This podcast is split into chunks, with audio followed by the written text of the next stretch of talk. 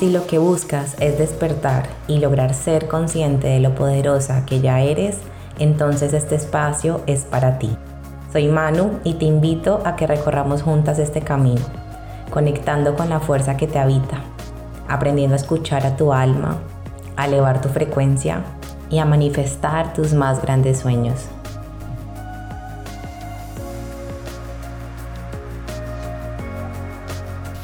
Hola, hola, bienvenida a este nuevo episodio que quiero que lo tomes como algo profundo. A veces lo más simple puede ser lo más profundo o lo más obvio puede ser lo más profundo y quiero que este tema del cual te voy a hablar te lo cuestiones en muchas áreas de tu vida porque puede que en algunas no lo sientas como tan para ti, pero puede que en otras sí o puede que lo sientas como que en todo te cuadra. Así que este es uno de los patrones que yo más he encontrado en mis alumnas, que más he encontrado en mis clientas a la hora de conectar consigo mismas y el patrón que también he encontrado obviamente en mí, en mis procesos, en diferentes momentos de mi vida. Este patrón ha salido a la luz y es un patrón que veo mucho en las mujeres, mucho en nuestra sociedad. Y hablo igual de mujeres porque es como en el nicho que yo me enfoco no sabría si en los hombres pasa de la misma forma, supongo que también, pero este tema de la suficiencia, de ser suficientes y de que lo demás sea suficiente, es algo que como seres humanos sin duda alguna nos impacta un montón. Así que, ¿qué pasa cuando nada es suficiente? Cuando todo lo que hago, cuando todo lo que tengo, cuando todo lo que soy, igual no es suficiente y quiero que empieces este episodio haciéndote una pregunta o reflexionando sobre esto que te voy a decir. ¿Te ha pasado que quieres manifestar o quieres materializar un sueño súper grande, un anhelo en tu vida y ese anhelo se manifiesta y eso ocurre? Sin embargo, es como si dijeras, ah, ok, ya pasó, me sentí emocionada, me sentí contenta, pero bueno, esto era todo. Aún así, aunque esto pasó, pues ya se me fue la felicidad que pensé que iba a tener para siempre. Y esto nos puede pasar en diferentes temas. Eh, algo que se ve mucho en las mujeres, que es que creen que con una cirugía van a quedar feliz. Y llega la cirugía y llega la recuperación y quedan como tenían que quedar y estuvieron emocionadas por la felicidad donde quedó. Realmente eso daba felicidad. O lo mismo puede pasar con las cosas materiales, los regalos, no sé, un bolso, un carro, una, un par de zapatos, la ropa que nos ponemos, el maquillaje, hablando como desde lo más superficial, puede pasar con em, las parejas. Podemos haber querido tener una persona en nuestra vida y ya con el tiempo se nos va la emoción. Porque empieza a llegar un punto donde nos vamos dando cuenta de que nada es suficiente.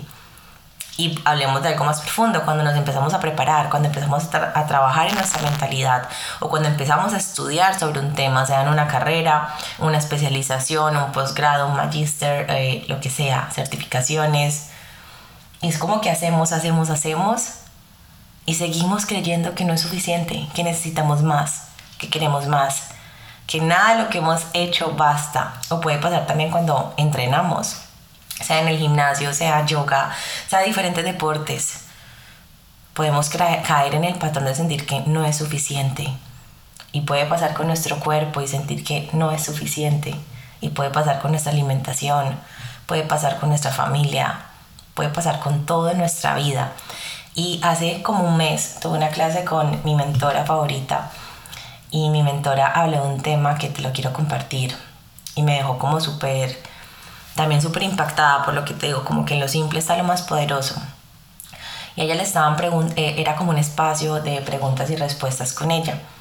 Y una mujer le preguntó, le dijo que era increíble como cuando sentía que, por ejemplo, como que un área de su vida por fin estaba completa, por fin estaba bien, otras áreas dejaban de estar bien. Es como que ella sentía que como que esa rueda que nos imponen de la vida, no sé si has visto la rueda de la vida, que te habla de tu salud, de tu trabajo, de tu pareja, es como que tiene todos los factores importantes para el ser humano Y esta rueda de la vida la han catalogado como como esa, ese requisito para saber cómo está la persona y cómo tiene que estar esta persona.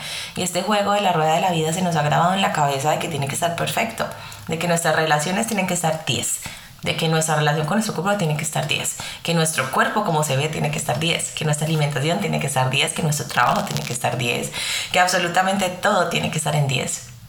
Y cuando esto todo no está en 10, nos sentimos incompletas, insuficientes y que nuestra vida es imperfecta, de que nuestra vida eh, no es lo, suficiente lo suficientemente valiosa como esa vida que vemos en redes, de esas personas que tienen todo perfecto, todo solucionado. Y de una u otra forma, lo que le contestaba a mi mentora, bueno, le agregué muchas cosas mías a esto porque me van llegando también reflexiones a mí. Pero cuando ella le preguntó por esto que a veces unas cosas estaban bien y otras no, y como que en, en aquello que se subían, otras cosas se bajaba, ella le dijo que un viejo paradigma, o sea, una vieja mentalidad, una vieja creencia, era creer que esta rueda de la vida tenía que estar completa. Y esto lo venden mucho en el coaching. Es como si eh, para calificar una persona, para conocer su estado actual, esta rueda tuviese que estar en perfección. Porque si no, entonces estás imperfecta, porque si no, entonces, mejor dicho, eh, no eres suficiente, tienes mucho que trabajar. Pero cuando empezamos a jugar con la vida y entender de qué se trata este juego, nos damos cuenta que como la vida es cíclica y lo único seguro es el cambio, y es una vida imperfecta y es una vida con dualidad, queramos o no, son leyes universales, aplican para todos, aplican en el universo entero. Entonces cuando entendemos este factor, empezamos a despertar y a darnos cuenta que, ok, esa rueda de la vida nunca va a estar llena, porque este mundo es dual porque a veces estamos arriba y a veces estamos abajo. Ley del péndulo, ley universal. Todo cambia, ley de naturaleza. Todo nace, todo muere, ley de, ley de naturaleza. Así que entonces, lo que mi maestra, eh, mi mentora le explicaba, que me encantó el ejemplo que puso y por eso te lo quiero como compartir, es que ella le decía que la vida es literalmente como un juego del topo, y no sé si sabes cuál es el juego del topo, que eran los que jugábamos como en maquinitas, que uno con una como con un, no sé cómo se puede llamar, con un instrumento que había, le pegabas como a esos huequitos por donde sale el topo y después se esconde y sale por otro lado y se esconde y sale por otro lado. Así es la vida. Hoy tapaste varios topos o le pegaste a varios topos y se hundieron, pero después sale por otro lado y sale por otro lado. De eso se trata la vida. Y cuando empezamos a entender que esa es la vida, empezamos a dejarnos de sentir imperfectas y dejamos de, dejamos de sentir que nuestra vida no es suficiente y dejamos de sentir que lo que tenemos no es suficiente. Empezamos a entender que la vida es de retos, que la vida es de lecciones y que siempre estamos aprendiendo y que elegimos cómo los vivimos. Y puede sonar muy bonito decirte, eliges cómo vivir tus retos, vívelos con amor, pero sé que cuando estamos en el reto, a veces no es tan bonito ni tan cuento de hadas y requiere demasiada valentía, demasiada fuerza, demasiada conciencia y tener el corazón muy abierto para poderlos vivir desde otro lugar, para poderlos vivir con conciencia, con fuerza, con confianza, con rendición, con devoción. Sin embargo, aquí, aquí hay como un punto clave y que marca un antes y un después y que depende de ti y es tu poder de elección. Tus elecciones son portales que te dirigen a diferentes lugares. Y haz de cuenta que cada elección es eso que crea diferentes posibilidades, diferentes líneas de tiempo para ti. Por eso tus elecciones y tus decisiones son tan importantes. Porque aquello que está en tu control son tus elecciones y tus decisiones. Y aquello que no está en tu control es lo que sucede, lo que la vida te manda. Haz de cuenta que la vida va mandando como, eh, como piedritas, como sucesos, bendiciones también. No le pongamos nombre ni las cataloguemos como buenas o malas. Manda energía, manda lecciones, manda aprendizajes, sean muy grandiosos o de pronto un poco a veces dolorosos, pero los envía. ¿Por qué? Porque tenemos un alma que ha planeado algo y que necesita diferentes cosas y todos los humanos necesitamos diferentes retos, diferentes bendiciones, diferentes regalos. Así que la vida simplemente va enviando lo que necesitamos por ley de magnetismo, por ley de, por ley de correspondencia también. Llega lo que necesitamos, llega lo que tenemos que vivir Y eso no está en nuestro control. Pero aquí ya empieza lo que sí está en nuestro control. Y es que decido y es que elijo. Y lo mismo pasa cuando hablamos de este tema, cuando nada es suficiente. ¿Cómo elijo vivir mi vida? Y quiero que seas consciente hoy de en qué áreas sigues quejándote, reprochando, sintiéndolas insuficientes, sintiéndote en contracción, porque también a veces es válido reconocerlo. En una era donde nos quieren forzar a tener un positivismo tóxico, es necesario reconocer también esas cosas que no están tan bien, esas cosas que nos retan, eso que, que eso por lo cual no deberíamos quejarnos y nos quejamos. Temos y que lo reconozcamos no quiere decir que nos quedamos ahí lo validamos, le damos permiso de estar, que es distinto, porque eso es dejar de pelear con lo que es. Y eso es nuestra sombra. Todos tenemos una parte de nosotros que no nos gusta tanto, una parte de nosotros que se queja en ciertas áreas, una parte de nosotros que de pronto o critica o se queja, o es conflictiva, o es reactiva, o es envidiosa, o es celosa, tiene mucho miedo a perder, tiene mucho miedo a ser engañada, tiene mucho miedo a ser rechazada, a no pertenecer. Bueno, todos encajamos en alguna de esas cosas, otros encajamos en todas, o sea, es muy relativo y no importa, todos somos diferentes, pero a todos nos habita una sombrita, una sombrota, una sombra que está ahí causándonos muchas veces reto.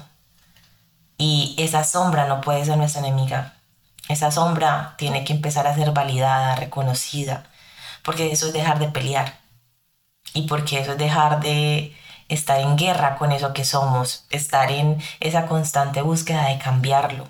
Eso está ahí, nos acompaña. Y algo que me ayudó a mí mucho con algo que me estaba confrontando fue una cita que estuve con una astróloga hace poco. Si quieren les dejo el contacto aquí abajo. Ella se llama Manu, me la recomendó una amiga, de verdad pues no la conocía bueno, primero le va a pedir permiso porque sé que ella no se dedica de lleno a la astrología, pero llevaba mucho tiempo como pidiéndole al universo que me enviara una persona idónea eh, eh, en, este, en esta parte. Yo quería hacerme una revolución solar. Una revolución solar es algo que es como una lectura de tu carta para ver los tránsitos eh, pues del cielo, del universo, de los planetas en tu año. En, se abre como en la fecha de tu cumpleaños y se cierra en la próxima fecha de tu cumpleaños. Y quería también que me hiciera la carta natal, que es revisar cómo estaban los planetas en el momento que naciste, para entender cómo esos planetas rigen muchos aspectos de tu personalidad. Y muchos de eso es como literalmente ver el plan de tu alma súper detallado, sin predicciones, eh, porque no me gusta que me determinen mi futuro, porque el futuro lo creo yo, mi destino se crea todos los días. Sin embargo, sí hay ciertas tendencias que tenemos que aprender a aceptar para entendernos a nosotros. Y Manu me hizo ver algo que yo venía como sintiéndolo muy pesado y venía juzgándolo y venía sintiéndolo como una, un defecto muy grande de mí. Y cuando se aparece mi sombra con toda, me hace sentir súper mal por ese defecto. Es como que cuando llega mi sombra y cuando estoy en pelea con ese defecto, como que peor me siento. Y esto te lo estoy contando porque quiero que analices tú. ¿Qué es eso que a veces te hace sentir súper mala persona? ¿Qué es eso que a veces te hace sentir como, oh, yo porque soy así? Uf, yo no he podido cambiar esto. O he mejorado un montón, pero esto todavía sigue por dentro a veces hablándome. Ahí está tu sombra. Y no está mal. Es parte de lo que más necesitas aquí. Es tu compañera. Es algo que siempre va a coexistir con tu luz también. Y es necesaria y hay que aprender a observarla y no solamente la determina una cosa, nuestra sombra está regida por un montón de cosas y nuestra sombra está regida por nuestros traumas de la infancia, por nuestros traumas ancestrales. Eso es algo que me tiene súper apasionada entenderlo.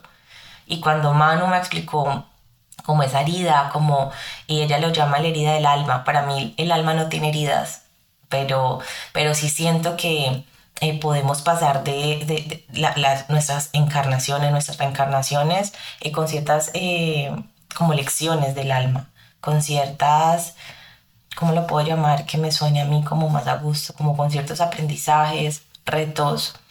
Y eso también lo llamo traumas. Siento que, que, que vienen traumas heredados o, o en nuestra frecuencia eh, para, para, para volver a ser transmutados.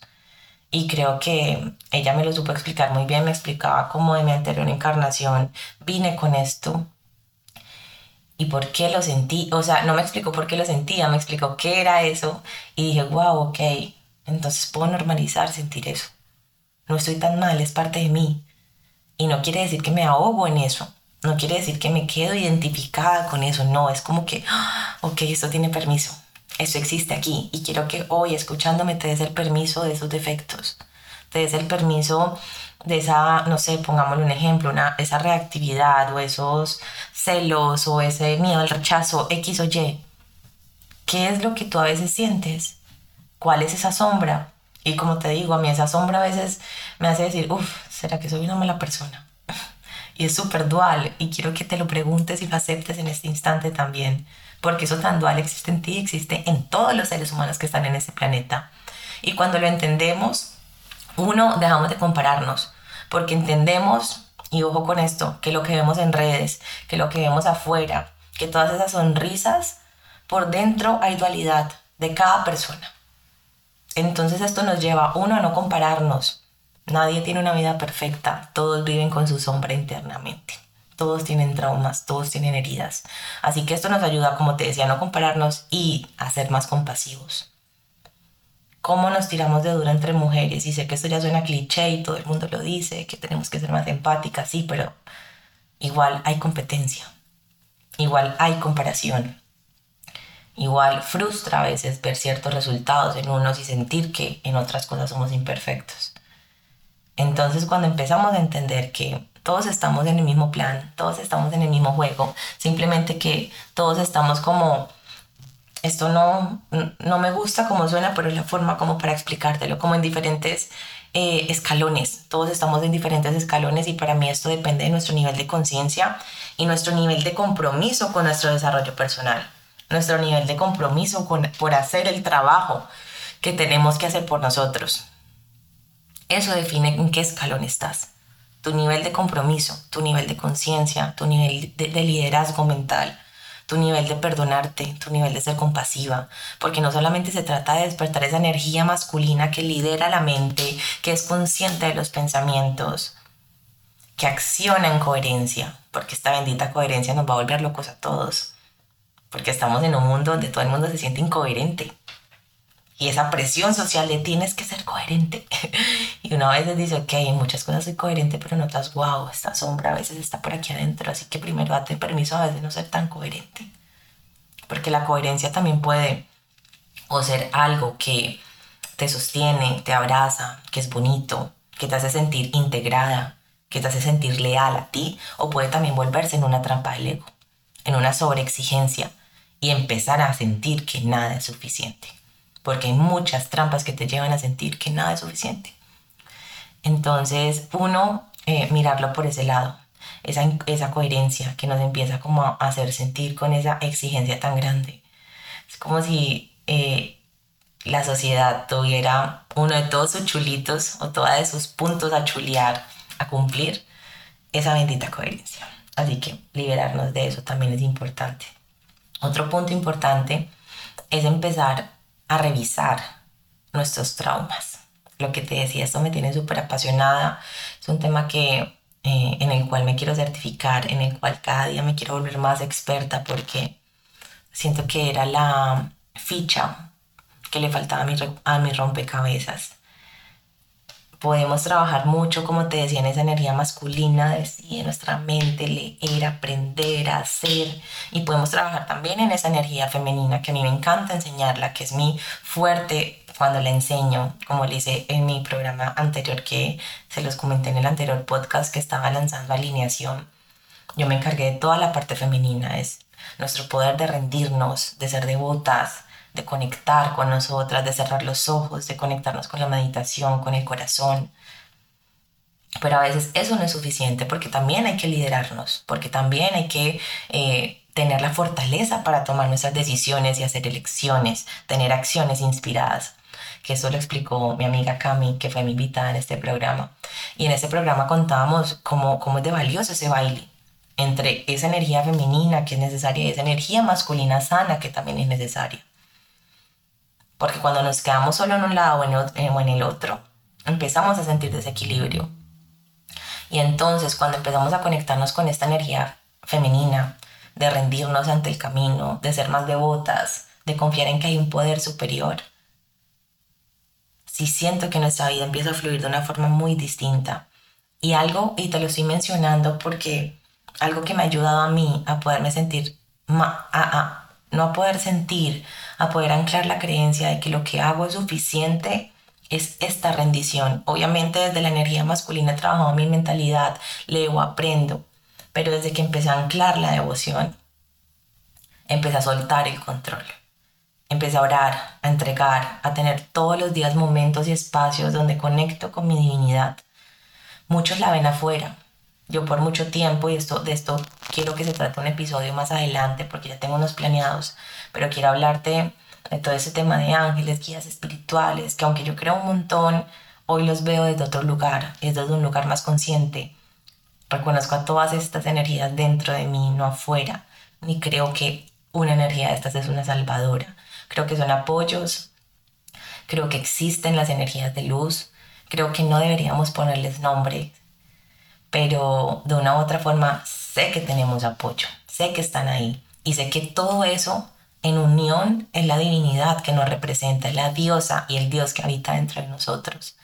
Y tener momentos para conectar con este Dios, con esta diosa, es súper importante para rendirnos, para decir, ok, te entrego lo que me duele, te entrego mis traumas, te entrego mi dolor, te entrego todo esto que no es mío, porque cargamos con dolores que no son de nosotras y ya voy para allá pero tener estos espacios me ha ayudado un montón de entender y demostrarle al universo que no quiero poder con todo, que puedo soltar el control, que lo puedo entregar. Por eso es tan importante crear estos hábitos y poder tener estos espacios para hacerlo. Poder literalmente poner las manos en reverencia y decir, ok, me entrego.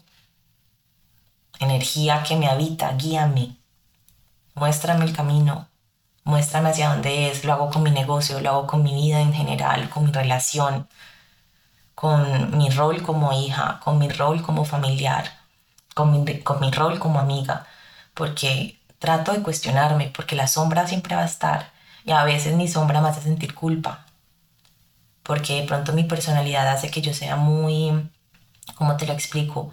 Eh, yo no soy de pronto tan social, y cuando estoy en momentos muy sociales yo necesito mi espacio. Es como que tú me puedes ver contigo compartiendo y de la nada me ves por allá en la esquina sola, porque yo necesito estar con personas, ir, estar sola, recargarme, volver.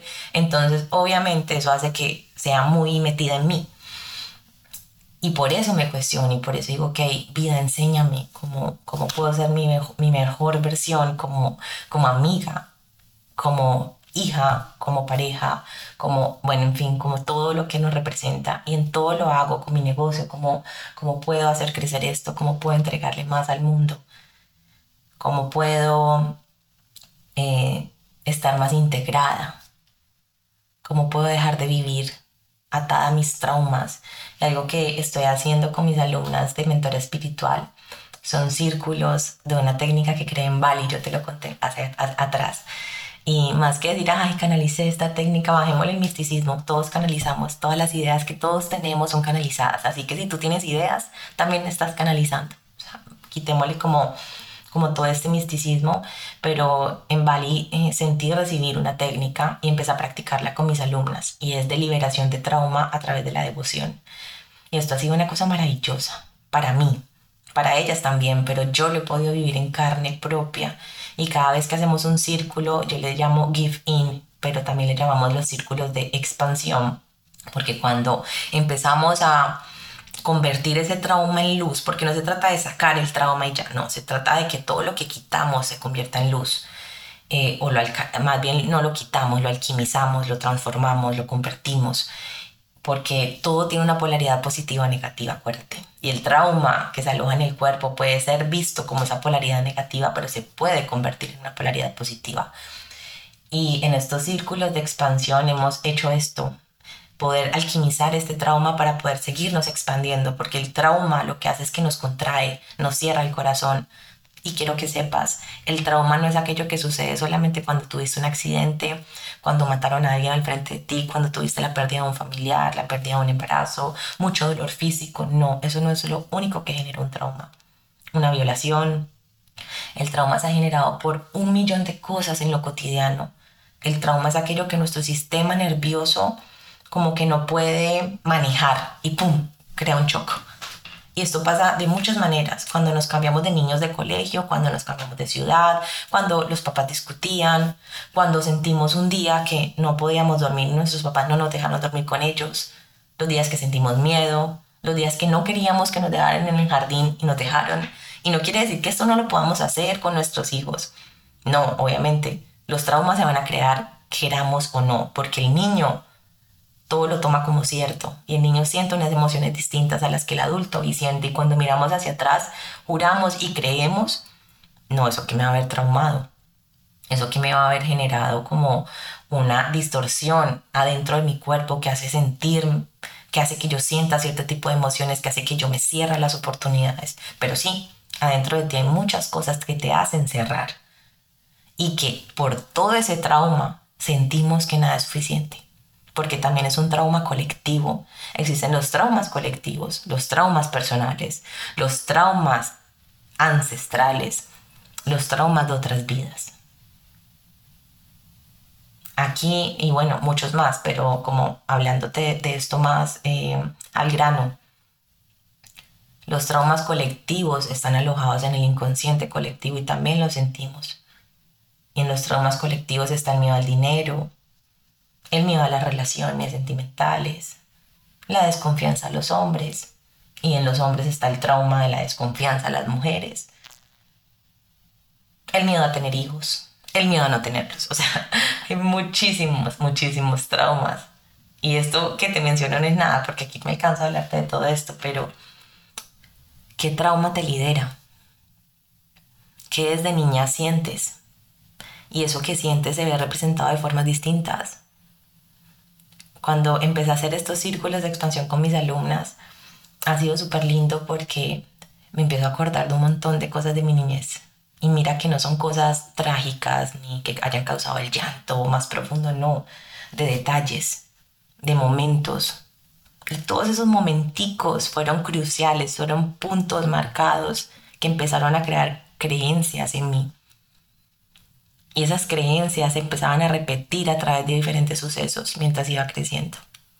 Y entre más lo analizo, más me doy cuenta de cómo ha sido este juego. Y me empiezo a entender y me empiezo a autoconocer. Y empiezo a decir, ah, ok, esto no está hace poco, esto está hace mucho. Y realmente empezamos a darnos cuenta que esto no viene de nosotros tampoco, que esto viene de atrás.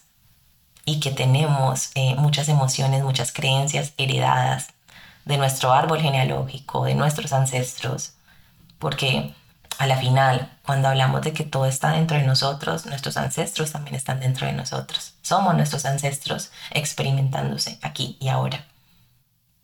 Y sentimos sus heridas también. Por eso es que ves que a veces en las historias familiares hay enfermedades que se repiten, hay historias que se repiten, porque aquí científicamente la explicación es la epigenética. Los genes no se heredan como ha querido explicarlo tiempo atrás la ciencia y la biología. El contenido de tus genes no es algo que se hereda, porque los genes responden al entorno. Y el entorno es aquello que no, te estoy hablando solamente de lo afuera. Si vemos que el gen está dentro de nuestro cuerpo, nuestro gen responde al entorno que le da nuestro cuerpo. Esto quiere decir a los químicos que segregan tus pensamientos, tus emociones, las hormonas que segregas en cada momento. Y tus genes están respondiendo a eso. Y lo que se hereda realmente son las emociones, los miedos, los traumas. Y emociones, miedos, traumas, pensamientos, creencias, programas, eso es lo que está generando esas distorsiones en tus genes y por eso se ve representado como síntomas. Pero no es que hayas heredado los mismos genes de tu abuelo, de tu tía, no. Heredas los traumas, los programas, las creencias. Es distinto. Y por eso también empezamos en este juego, de sentir que nada en esta vida es suficiente, que tenemos, tenemos, tenemos y no es suficiente. Y creemos que estamos en una larga búsqueda de la felicidad. Y en esa larga búsqueda a veces no la encontramos. Porque cuando la queremos encontrar en la meta, en ese destino donde queremos llegar, créeme que no pasa nada, porque no la encontramos. Porque la felicidad está todos los días, la felicidad es un estado mental. Y ese ha sido uno de mis más grandes exámenes, porque yo me siento una mujer muy bendecida. Y la felicidad me ha costado, y te lo confieso. Porque soy muy emocional, hoy puedo estar súper feliz, mañana no, y sube y baja. Y he tenido que aprender a ser valiente, aprender a ser responsable, aprender a ser soberana sobre mí y liderar y volver a la conciencia, volver a la conciencia y volver a la gratitud. Y cuantas veces tenga que sentarme a escribir o a pensar en todo lo que tengo para agradecer, desde lo más chiquito hasta lo más grande, para anclarme, para sentirme completa, para sentirme con otra visión, lo voy a hacer y lo hago. Y por eso cada día es más fácil. Y por eso cada día puedo liderar mi sombra diferente, porque requiere fuerza, requiere fortaleza, no fuerza, fortaleza, conciencia, como te decía, valentía, para poder todos los días tomar decisiones y elecciones distintas cada vez que sentimos esto no fue suficiente. A mí algo que me pasa un montón es que me encanta el deporte, me encanta entrenar y puedo a veces hacer un entreno de una hora y media súper intenso y después sentir como que, ah, ¿será que sí fue suficiente? Eso me ha pasado siempre. Y me pasaba cuando hacía entrenos de bicicleta en montaña, que eran durísimos, y podía montar cinco horas y decir, ah, hubiera montado más. Siempre he tenido eso allí marcado con el deporte y con mil cosas más, pero te estoy poniendo este ejemplo. A veces me acuerdo que me iba tres horas al gimnasio y entrenaba durísimo las tres horas. Y seguía sintiendo, ah, fue suficiente. O sea, siempre sentía que no era suficiente, que podía hacerlo mejor, que podía dar más. Y después la vida me puso en pausas, en retos, sin entender. Y todavía sigo en, la búsqueda de liderar eso, porque a veces entreno y digo, ah, fue muy poquito. Pero así como esto nos pasa en una cosa, nos pasa en muchas. Así que empecemos o empieza por primero sentir que es suficiente lo que estás haciendo, es lo que puedes, es lo que hay. Eso que estudias es suficiente en este momento. Eso que entrenas es suficiente en este momento. Eso que es tu cuerpo es suficiente en este momento. Eso que tienes económicamente es suficiente en este momento, así quieras más. Esa pareja que tienes es suficiente en este instante. Esa familia que tienes es suficiente en este instante.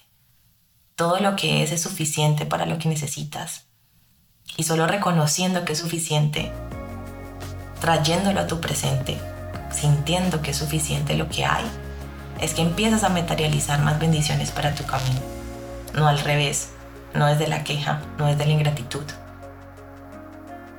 Bueno, quería que este episodio quedara de 30 minutos, ya me pasé dos minuticos, porque quería ir al grano, quería que lo escuches todo, porque a veces me extiendo demasiado.